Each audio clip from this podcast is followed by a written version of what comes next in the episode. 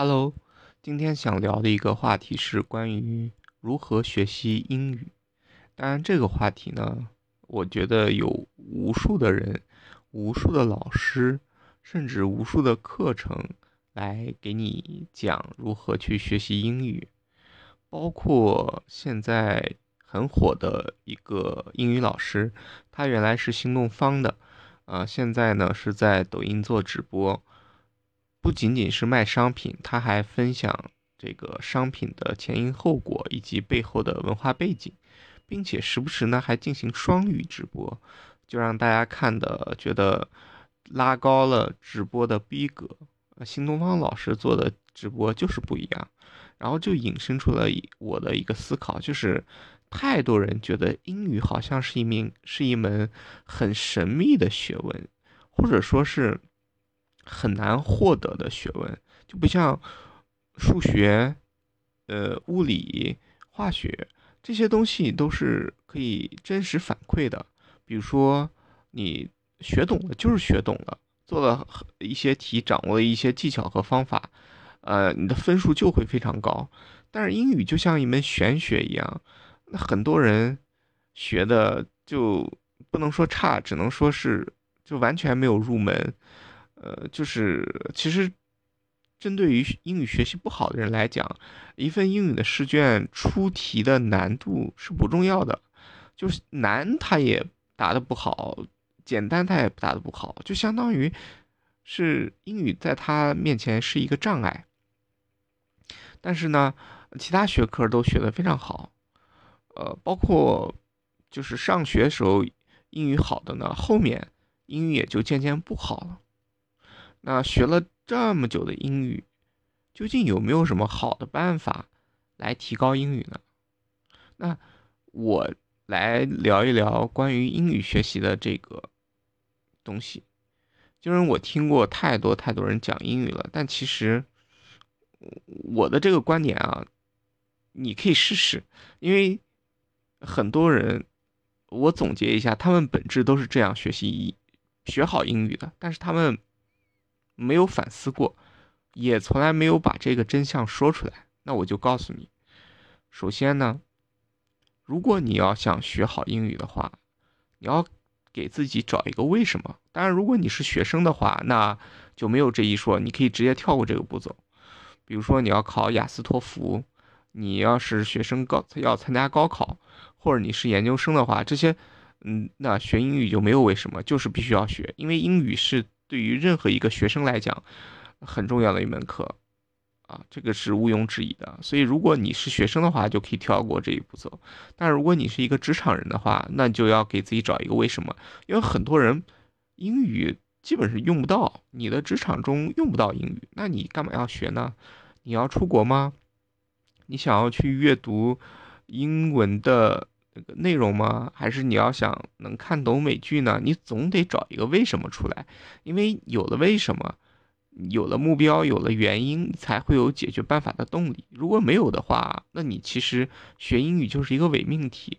好，那我们就先当你学英语的这个目标成立以后，那怎么开始搞？其实啊，学英语你就要把它当成你的女朋友一样，什么意思呢？你要天天看它。你要不烦他，你要花大量的时间跟他相处。我们之前听过一句话，就是，嗯，如果你爱的人不在身边，你就会爱上身边的人。对，如果你爱的人不在身边，你就会爱上身边的人。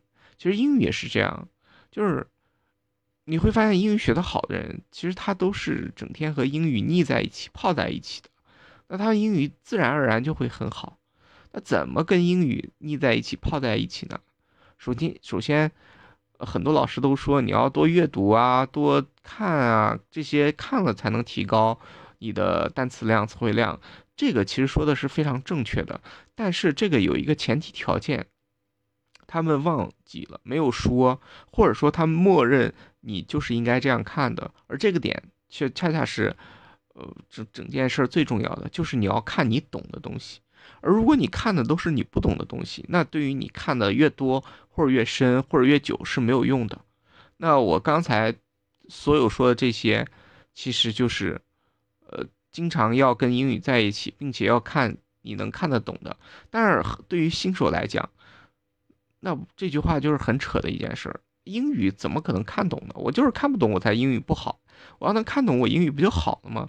那其实你就要借助一个中间的东西，叫做翻译。但这个翻译呢，很多人就把它妖魔化，会觉得你看中文，你学的就是，呃，中国式英语。其实不然啊，你的阅读能力如果借助一个中间量的转换桥梁的话，其实很容会很让你去理解英语的。那什么意思呢？就比如说，我举个例子来吧讲吧。就是有很多用那个英文的原版的网站，像原来的呃 FT 中文网，还有什么《纽约时报》，还有这个呃《经济学人》，他们其实都有这个纯纯英文版和中英双语版的。那如何去利用好中英双语版，其实非常重要的，就是你要先看英文，先自己理解一下。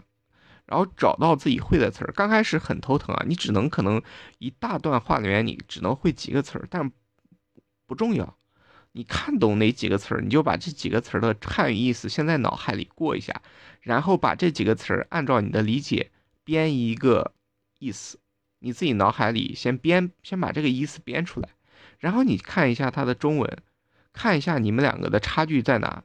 它是怎么翻译的，以及你脑海里这个中文，你设想的是一个什么样的情况？这两个这两者一对比以后，你再去看英文，然后又结合你刚才看到的中文去对应它有没有什么之间的逻辑关系，并且哪些词的意思大概是对应的，然后就要刻意的去记一下这些词，然后你再看中文，再看英文，就是每一句话你要这种对照着大概来个三四遍。这样能让两者两个这个语言能有一个对应，并且你能感受到，其实哪些词儿你是哪些词儿是经常看到的，哪些搭配你是经常看到的，他们是高频出现的。而这些词你见的越来越多，你其实就能明白它大概是什么一个状态。对我用状态来描述，它不是说一个意思，因为。中文和英文它是两个完全不同的语言，它不可能一一对应的。那有一些词儿就是一个状态，就是一个描述，就是用不同的词大概的去描述它这种行为和这个内容。那你就要一一对应的建立这样的关系。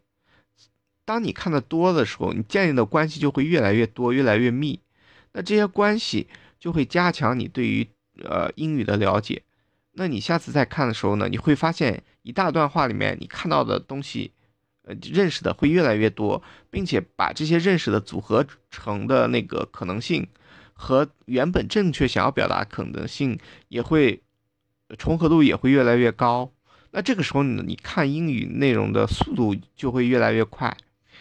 那持之以恒的一你你会大概过不了太长时间嘛，你就会发现。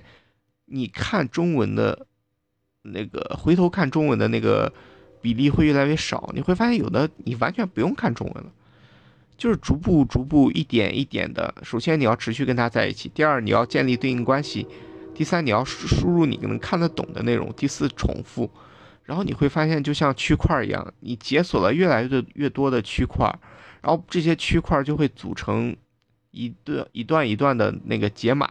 就相当于你的解码芯片会越来越快，并且，这些内容呢就会让你觉得它不那么难，这个自信心又会让你反哺你去看更多的内容，然后你的英语就会越来越好。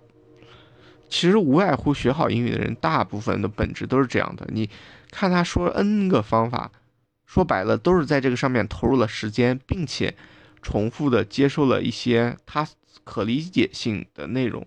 而这个可理解性的内容呢，在国外或者是在其他老师那儿，就是叫做可理解性输入。其实翻译过来就是你能懂的、你能接受的的内容。而你能接受到的内容呢，可以说要么是老师的讲解，要么就是用中文的提示。